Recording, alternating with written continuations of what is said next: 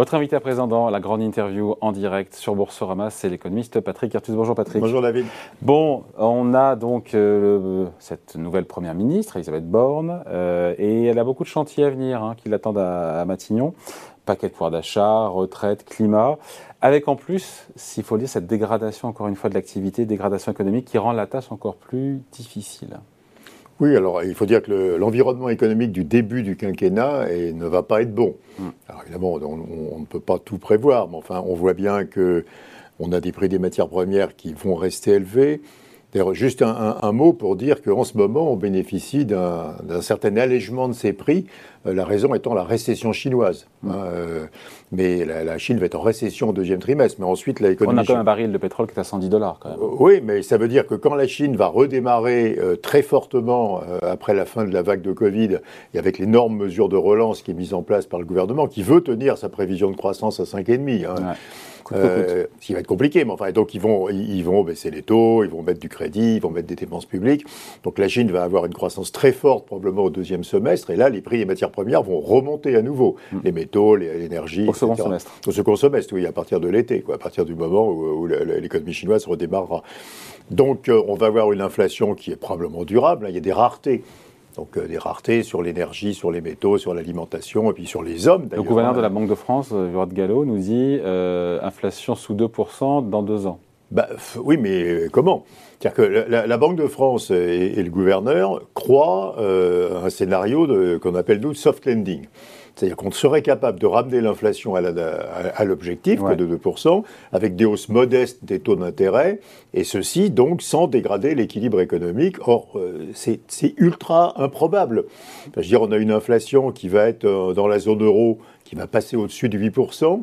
On y est euh, presque, là, on y est presque. On est à 7,5 et ça va encore monter qui va être probablement au-dessus de 9% en Allemagne, qui a deux chiffres dans les pays d'Europe centrale. Euh, et qui, euh, qui est alimenté, d'un nouveau, par toutes ces raretés. Les salaires à la fin de l'année vont probablement, pas totalement, mais un peu compenser la perte de pouvoir d'achat des salariés cette année. Donc on va avoir des hausses de salaires qui vont être plus fortes. Ça va reporter euh, l'inflation pour l'année prochaine. Enfin, je veux dire, euh, la plupart de mes collègues pensent, euh, à juste titre, je pense, que si on veut avoir une inflation de 2% en 2024, il va falloir mettre en place une politique monétaire extrêmement restrictive. Hein. et donc des hausses de taux d'intérêt beaucoup plus élevées que celles que euh, les marchés anticipent ou que, que la communication de la BCE fait attendre. Mais... enfin, en même temps, quand on, voit, quand on écoute Christine Lagarde, on a compris que les hausses de taux seraient progressives, même si ça, ça commence en juillet. Euh, oui, mais la question, c'est plutôt 2023 pour la BCE. Cette année, elle peut faire, euh, les marchés attendent ce matin à peu près 4 hausses des taux de 25 points de base, ou bien une de 50 et deux de 25. Mais le vrai sujet, c'est euh, comment est-ce que ça se poursuit l'année prochaine? Les, les, marchés anticipent toujours aujourd'hui, malgré des discours un peu plus durs de la BCE et de mmh. certains gouverneurs, hein, que, qu'à la fin de 2023, les taux d'intérêt seront toujours en dessous de 2%. Et si les taux d'intérêt sont en dessous de 2%, ça n'aura aucun effet sur l'inflation. Donc il y a quand même une, une absurdité. Elle nous, dit, elle nous dit vouloir lutter contre l'inflation, mais elle ne le fait pas. Donc il y a un double discours. Non, bah, je pense qu'en réalité, la BCE a compris qu'elle devrait monter les taux d'intérêt beaucoup plus que ça, mais euh, elle préfère l'annoncer par étapes. Euh, ce qui a quand même deux avantages. Un, ça crée pas. Imaginez que Christine Lagarde dise bon, finalement, on a refait nos calculs, on va monter les taux à 6. Hmm. le marché, marché, boursier euh, fait moins 25% dans la journée. Quoi. Hmm. Donc, euh, donc, elle préfère probablement, par étape, annoncer des hausses de taux. Et puis ça lui donne aussi la possibilité, si jamais les économistes ou la plupart des économistes se trompent et qu'en réalité l'inflation redescend plus rapidement, d'arrêter ces hausses de taux euh, à un niveau plus faible. Donc, euh, donc l'intérêt de la BCE, c'est de pas annoncer tout en une seule fois. C'est de, de, tous les six mois de dire bah, finalement on est obligé d'aller un peu plus loin. C'est d'ailleurs ce que fait aussi la Réserve fédérale. Mais là, euh, hier, Powell, le gouverneur, le président de la Réserve fédérale, est quand même assez dur. Quoi, hein. Donc, euh, il dit, euh, il va, nous montrons les taux d'intérêt jusqu'à ce qu'il y ait un recul significatif de l'inflation. Ah, mais ça veut dire quoi ça, euh, Et il dit, le taux de chômage naturel, c'est-à-dire celui qui est compatible avec l'objectif d'inflation, il est autour de 5%, alors qu'on est à 3,5% aujourd'hui aux États-Unis. Donc, en gros, il est en train d'annoncer qu'il va monter les taux d'intérêt jusqu'à ce que le taux de chômage monte d'un point et demi. Quoi. Donc, ce qui veut dire aussi que aux États-Unis, comme en Europe, la Banque centrale progressivement donne les mauvaises nouvelles, quoi, mais pas en une seule fois, par, par rondelle. Voilà, mais avec une, fête qui est beaucoup plus agressive, encore une fois. Oui, qui ont commencé plus tôt, mais, mais à nouveau. Mais ça ira jusqu'où? Parce qu'aux États-Unis, ça ira jusqu'à quoi? 3 et quelques? Bah, La question, c'est quel, quel, est le taux d'intérêt? Bon, l'inflation américaine, elle est à 8,3 aujourd'hui, mais il y a une partie qui va, ça, va rebaisser parce qu'il y a une partie qui est salariale, il y a une partie qui est matière première. À la fin de l'année aux États-Unis, l'inflation, elle sera, je, prends un risque, mais enfin disons, elle sera probablement entre 5 et 6 donc, euh, donc, pour que le, pour que la politique monétaire ait un effet sur l'inflation, il faudrait probablement que euh, les taux d'intérêt soient au moins à ce niveau-là. Mais ils seront à la moitié moindre. Alors, à la fin de l'année, ils seront beaucoup plus bas. À la fin de l'année, ils seront probablement à 2. à deux, quoi. Euh, mais, mais la question, c'est euh, où sont-ils un an plus tard? Où sont-ils à la fin de 2023 Marché disent 3,5. Évidemment, 3,5 suffira pas pour casser l'inflation. et donc, je pense que nous aurons des hausses de taux beaucoup plus fortes que ce qui est annoncé, peut-être pas tellement cette année, mais l'année prochaine. Bon, Est-ce qu'il n'y a pas d'autres armes euh, pour lutter efficacement contre l'inflation que les taux? Parce qu'on ah. s'excite sur la politique monétaire, mais est-ce qu'il y a bah, autre chose Alors, il y a une autre arme, assez curieusement, euh, c'est de lutter contre les positions dominantes. Il faut quand même comprendre que euh, l'inflation résulte aujourd'hui assez largement de positions dominantes. position dominante, alors aux États-Unis, c'est beaucoup moins le cas en Europe, des entreprises qui augmentent leurs marges en ce moment, hein, alors qu'il y a de l'inflation, parce qu'on sait qu'il y a eu beaucoup de concentration d'entreprises, position dominante sur tous les marchés de matières premières, l'OPEP qui refuse d'augmenter sa production hein, pour exercer une, avoir une rente hein, de position dominante sur le marché du pétrole, mais c'est vrai pour plein de matières premières. Et puis on commence à avoir des positions dominantes de salariés sur le marché du travail, parce que les difficultés d'embauche sont extrêmement fortes, quoi, donc les salariés reprennent du pouvoir de négociation. Donc on a des positions dominantes, et donc l'autre arme qui ne serait pas les taux d'intérêt pour lutter contre l'inflation, ça serait euh, de mettre de la concurrence surtout aux États-Unis, hein, donc de redonner de la vigueur à la politique de la concurrence, qui a autorisé l'apparition de ces entreprises à position dominante. Ça serait diversifier l'origine de, de l'énergie, par exemple. Hein. si on avait plus d'énergie renouvelable, si on diversifiait plus nos, énergies, ben, on serait moins dans les mains des producteurs d'énergie fossile. Et puis c'est la formation, hein, euh, l'amélioration des compétences qui ramènerait des salariés sur le marché du travail et, et réduirait les, les difficultés d'embauche. Donc on peut travailler sur tout ce volet euh, finalement de rareté. Hein, euh, on a une rareté du travail, une rareté des matières premières, euh, et, et, les entreprises monopolistiques aux États-Unis organisent la rareté pour faire monter les prix. Hmm. Donc on pourrait essayer de desserrer les contraintes de rareté. Il y, a deux façons. Si vous avez un choc d'offre qui fait baisser l'offre, prenez typiquement la hausse du prix du pétrole, il y a deux façons de corriger ça. Euh, soit vous faites baisser la demande autant que l'offre, mm. et donc vous devez monter beaucoup les taux d'intérêt et vous tuez l'économie, soit vous essayez de faire remonter l'offre. Et donc, par exemple, à nouveau, en diversifiant euh, l'origine de l'énergie. Euh, vous disiez, Patrick, plus de hausse de taux à venir que ce qu'attendent les mm. marchés. Est-ce que c'est compatible avec, encore une fois, un marché boursier qui se tiendrait bien? Alors la question, il faut comprendre, c'est les taux d'intérêt réels. Hein, ce n'est pas les taux nominaux, parce qu'on entend trop des raisonnements en termes de taux nominaux. Euh, L'État français s'endette à 1,6% en ce moment. Euh, c'était en taux négatif euh, il n'y a pas tellement longtemps. Donc on dit, oula, l'État français paye 200 points de base de plus pour se financer qu'il y a un an. Il faut regarder les taux réels. Alors pas les taux réels avec l'inflation instantanée. Il faut regarder, quand vous regardez un taux d'intérêt à 10 ans, il faut regarder l'inflation anticipée à 10 ans. Mm. Quand vous faites ça, l'État français se finance toujours aujourd'hui avec un taux d'intérêt réel qui est très négatif. Hein. Donc pour l'instant, il y a. Pardon À quelle hauteur? Euh, bah, le, 10 ans est à 1,60 et, et l'inflation anticipée à 10 ans est à peu près à 2,50. Donc on est, on est presque à 1, à 1 de, de, taux. Donc pour l'instant, il n'y a pas de problème de dette. Hein, tant qu'on reste dans cette zone-là. Donc la question, c'est est-ce qu'on va avoir une hausse des taux d'intérêt réels? Qui va euh, changer l'équilibre économique, c'est-à-dire qui va forcer au désendettement, qui va forcer à épargner plus, qui va forcer... Pour avoir des taux d'intérêt réels positifs, il faut à la fois des taux nominaux qui montent plus vite et une inflation... bah, se, enfin, il faut que les taux nominaux montent plus que l'inflation de long terme, à nouveau, pas que l'inflation euh, du mois. Hein. Donc ça voudrait dire en France, si vous faites le calcul, approximativement, mais enfin c'est à peu près juste, qu'il n'y a pas énormément de problèmes apportés par la hausse des taux d'intérêt tant que les taux d'intérêt à 10 ans sont inférieurs à 3%. Hein. Donc on est à 1,60, donc on est encore très loin de, la zone dangereuse. Donc la question centrale pour tout, hein, pour les marchés d'actions, mais pour le gouvernement, pour sa politique budgétaire, etc., euh, c'est est-ce que assez rapidement, on va voir les taux d'intérêt à 10 ans arriver vers 3% en France si la réponse est oui, alors là, vous pouvez vous attendre à une nouvelle chute du marché des actions, vous pouvez vous attendre à des politiques budgétaires beaucoup plus restrictives que ce qui a été annoncé, et etc. Euh, mais euh, voilà, bah, je pense que oui.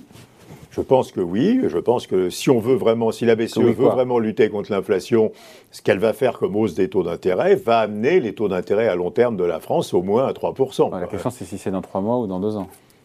Ah bah c'est pas, ça va plus vite. Non, mais les taux d'intérêt à long terme, ils vont plus vite que la BCE. Hein, donc euh, aujourd'hui, vous avez les taux d'intérêt à long terme qui correspondent à ce qu'on pense de la BCE à la fin de l'année prochaine. Quoi. Donc à la fin de l'année, vous aurez les taux d'intérêt à long terme qui... voilà. Donc, euh, donc si on pense que la BCE va aller à 3% à la fin de 2023 ou plus, euh, les taux d'intérêt à long terme seront à 3% à la fin de cette année. Quoi, je dirais. Et, et donc, honnêtement, je pense que c'est le scénario le plus probable.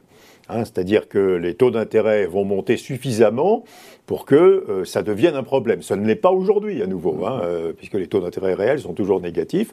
Et si ça devient un problème, bah, au moment où les marchés le comprennent, la bourse recule à nouveau.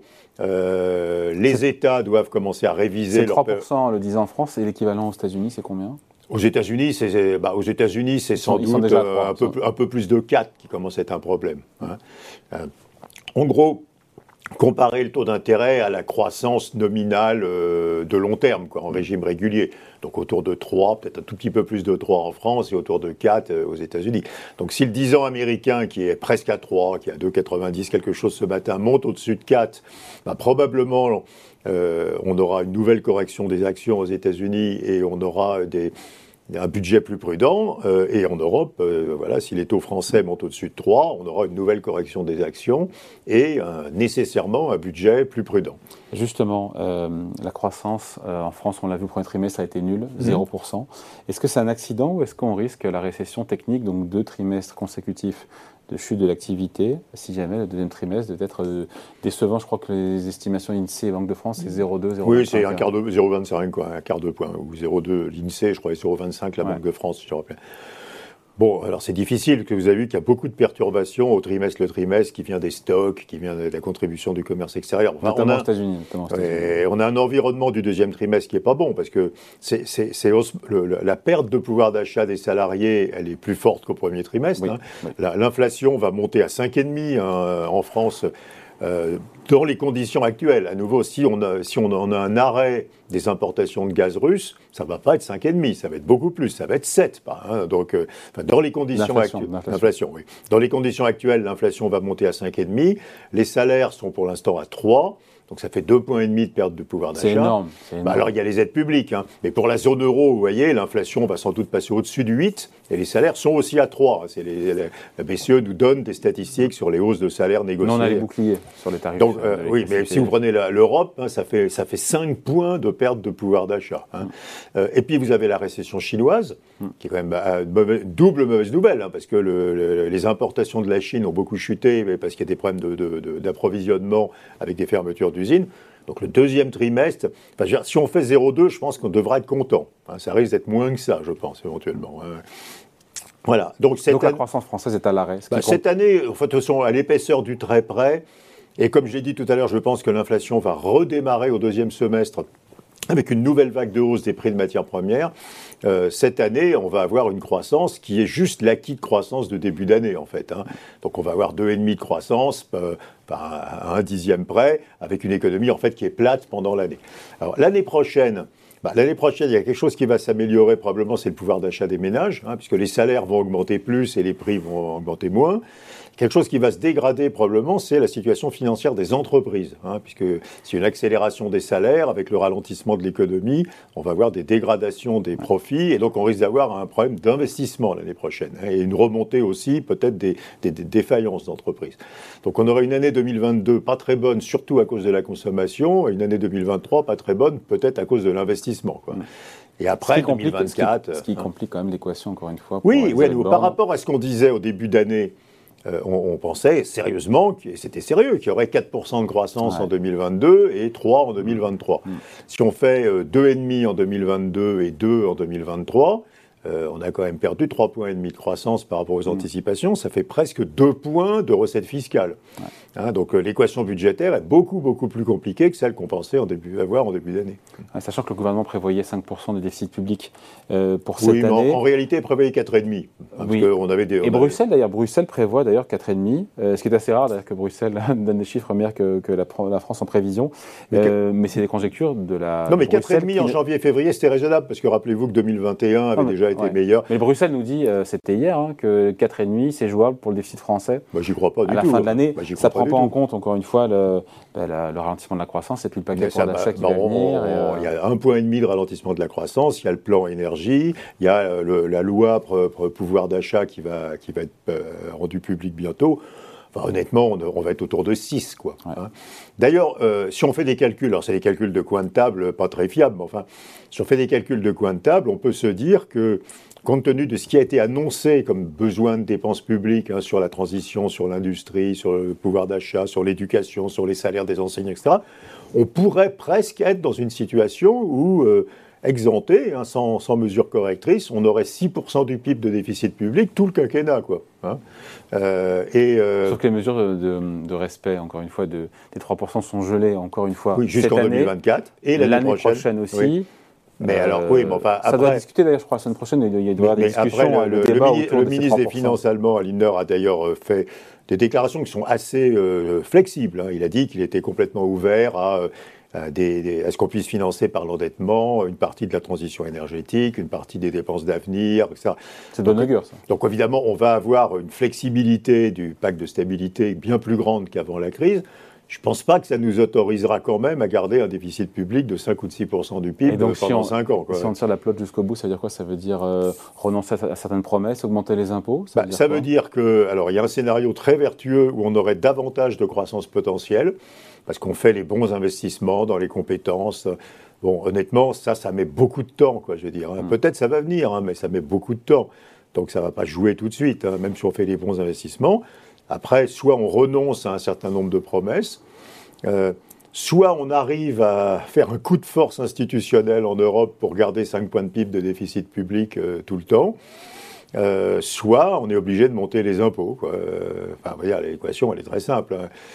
Mais, mais, honnêtement, si on était parti sur les bases qu'on attendait en début de quinquennat, hein, il y avait des calculs d'Institut Montagne d'ailleurs qui avait pris le, programme d'Emmanuel Macron et qui avait chiffré le déficit public en fin de quinquennat à 4,5% du, du, PIB. Ça, c'était presque jouable, hein, parce que parce que c'était 3 plus euh, des nouvelles exceptions, quoi, hein, nouveau le vert, etc.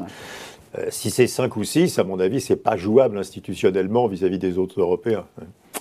Donc l'heure de vérité, ce sera... C'est 2024 en fait, hein, parce que 2023, on est encore hors normes, hors règles, euh, et, euh, et, puis le conflit en Russie sera peut-être pas terminé, ou en tout cas... Donc c'est 2024, c'est le budget de 2024 qui va être extrêmement compliqué probablement. Bon, en tout cas, merci de passer nous voir. Merci beaucoup, hein, Patrick Artus. Merci David. Euh, invité de la grande interview en direct sur Boursorama. Merci. Merci.